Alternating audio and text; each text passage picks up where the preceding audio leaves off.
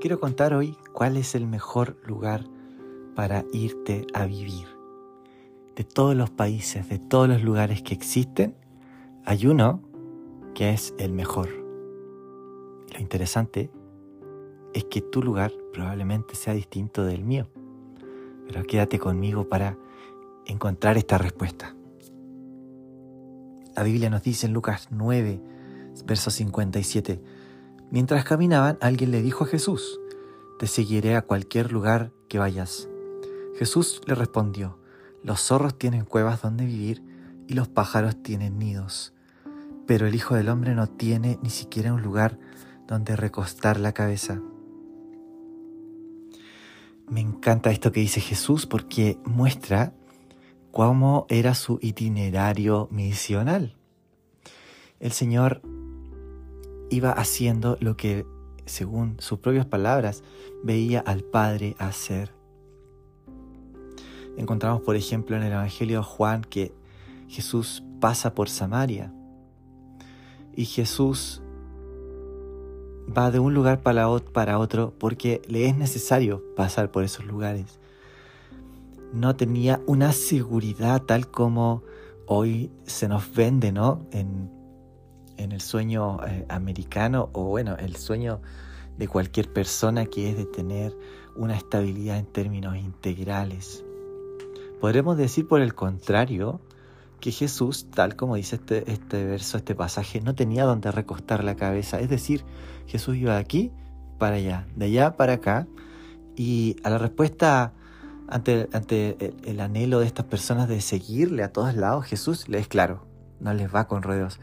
El Hijo del Hombre no tiene donde recostar la cabeza.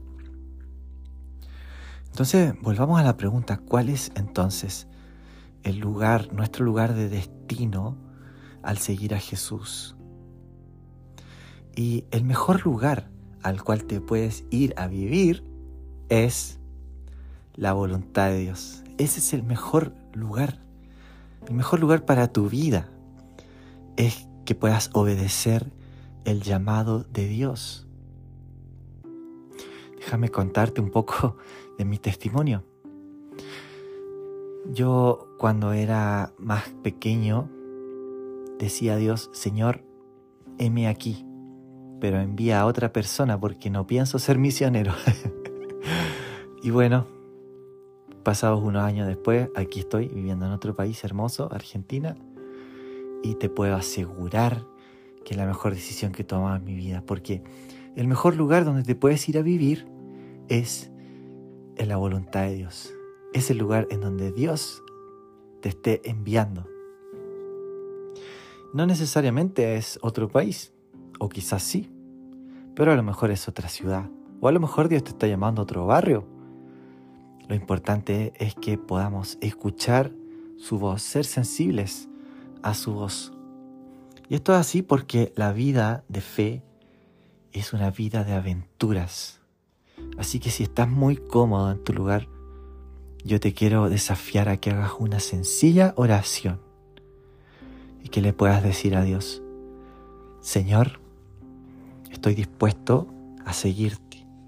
Sé que tú no tienes dónde recostar la cabeza, pero yo te quiero seguir y tampoco quiero tener dónde recostar la cabeza, quiero ir de aquí para allá, quiero ser obediente a tu voluntad y a lo que tú me estás enviando a hacer. Señor, te quiero seguir, aquí estoy. Quiero vivir la aventura de fe a la que tú me estás enviando. Así que heme aquí. Tal como el profeta Isaías le dice a Dios, envíame a mí. Tú preguntabas, Señor, ¿a quién enviaré como mensajero?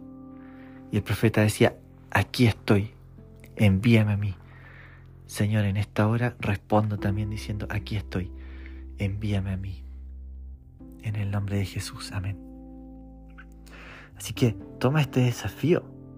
A lo mejor el primer paso que necesitas dar es comenzar por lo pequeño. A lo mejor Dios te está enviando a un lugar de incomodidad que puede ser ir y hablar con esa persona, eh, tener esa conversación difícil Quizás Dios te está enviando a un lugar tal como un servicio. Atreverte a dar ese paso de fe y comprometerte en ese ministerio o en ese servicio al cual Dios te está llamando. Esto es seguir a Jesús, es seguir sus pisadas. Si Él no tenía donde recostar la cabeza, significa que Él salió de su comodidad. Y si Él salió de la mayor comodidad que implicó, según Filipenses 2, que siendo igual a Dios, no consideró el ser igual a Dios como algo a que aferrarse. Imagínate si Dios estaba con total comodidad. Jesús estaba antes de venir eh, como un niño, Él estaba ya en la gloria del Padre. Sin embargo, salió de su comodidad, nació en un pesebre, caminó entre las personas con necesidad, no tenía dónde recostar la cabeza, murió en una cruz por amor a ti, por amor a mí.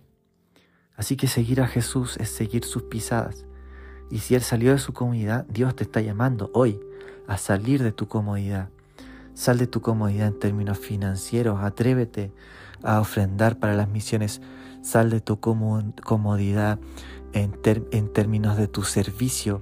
Atrévete a ir más allá. Sal de tu comodidad en términos de tus relaciones. Ve y ten esas conversaciones difíciles. Y sal de tu comodidad en términos de tu llamado. Pregúntale al Señor, Dios, ¿es este el lugar al que tú me estás llamando o debo moverme a otro lugar?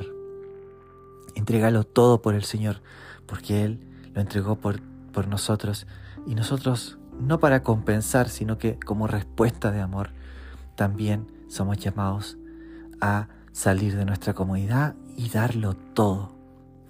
Esto es una aventura de fe, esto es una vida de, de riesgo, es una vida que va a haber milagros, que va a haber las obras de Dios, porque cuando estás en el lugar que Dios te está llamando a estar, vas a comenzar a ver los milagros. Así los discípulos experimentaban y veían. Como dice una canción de Marcos Vidal, no quiero ser de la multitud que come del, pan, sino que quiero ser de los doce que recogen los pedazos. Seamos de los doce que recogen los pedazos, que ven el milagro en primer plano y además de eso están con sus manos puestas para servir. Así que anímate en este día Da esos pequeños pasos de fe que necesitas dar hoy. Y luego ve por más. Que tengas un hermoso día y que Dios te siga bendiciendo.